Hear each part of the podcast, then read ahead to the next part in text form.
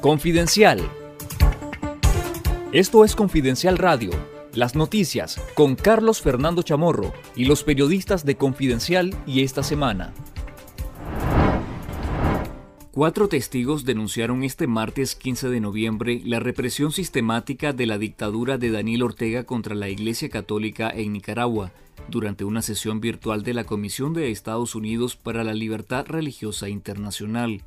Entre las personas denunciantes se encuentran el politólogo nicaragüense Manuel Orozco, director del programa de migración, remesas y desarrollo de diálogo interamericano, también Ryan Berg, del Centro para Estudios Estratégicos Internacionales, Christopher Junkest, asesor para América Latina de la Conferencia de los Obispos Católicos Estadounidenses, e Irela Guevara, supervisora de la implementación de los programas del gobierno de Estados Unidos en El Salvador y Nicaragua.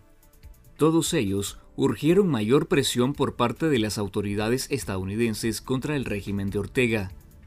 Durante la reunión virtual, Manuel Orozco describió al régimen nicaragüense como un Estado canalla, en que se impone el miedo, la violencia y el clientelismo. Los testigos también mencionaron la necesidad de cortar las fuentes de financiamiento del régimen y seguir trabajando por la liberación de los presos políticos.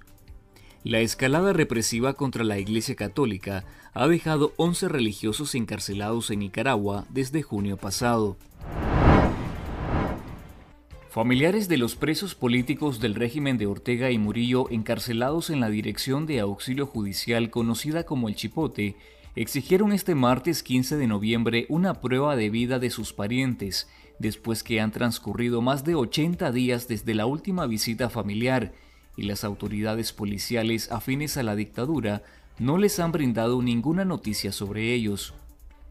Llevamos más de dos meses de sufrimiento e incertidumbre, de no tener ningún tipo de información respecto a la condición de salud, acceso a atención médica y alimentación de nuestros familiares, explicaron los parientes de los reos de conciencia en un comunicado de prensa.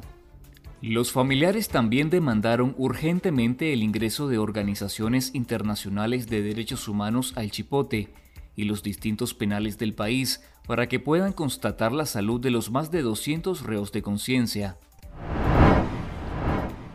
La Oficina de Aduanas y Protección Fronteriza de los Estados Unidos registró en octubre de este año 20.983 aprehensiones de migrantes de nacionalidad nicaragüense, la cifra más alta en los últimos cuatro años.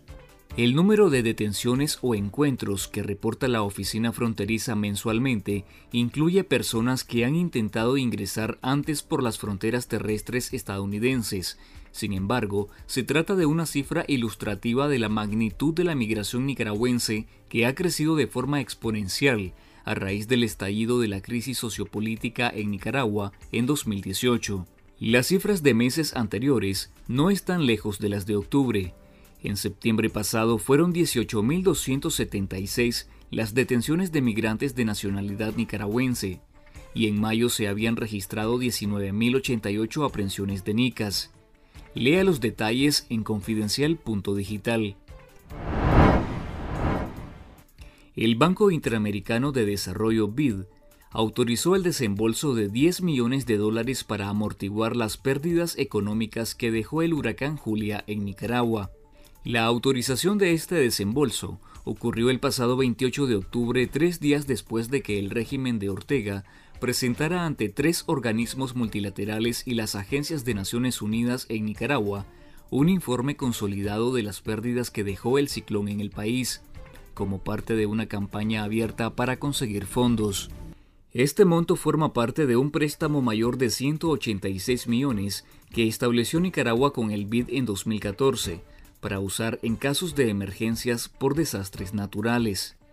Con este desembolso, el régimen de Ortega ya acumula 19.4 millones recibidos para atender los daños causados por el huracán que provienen de una póliza por 8.9 millones de la compañía Facilidad de Seguros contra Riesgos de Catástrofe en el Caribe y un donativo de 500 mil dólares del Banco Centroamericano de Integración Económica. En nuestro canal de YouTube Confidencial Nica, te invitamos a ver el más reciente episodio satírico de las noticias del momento en Nicaragua con Juan Carlos Sampié, titulado El cumpleañero, Perras y Perros y la piñata de Yota y Chingüey en la última Mirada News. Esto fue Confidencial Radio. Escuche nuestros podcasts en Spotify y visítenos en confidencial.com.ni con el mejor periodismo investigativo.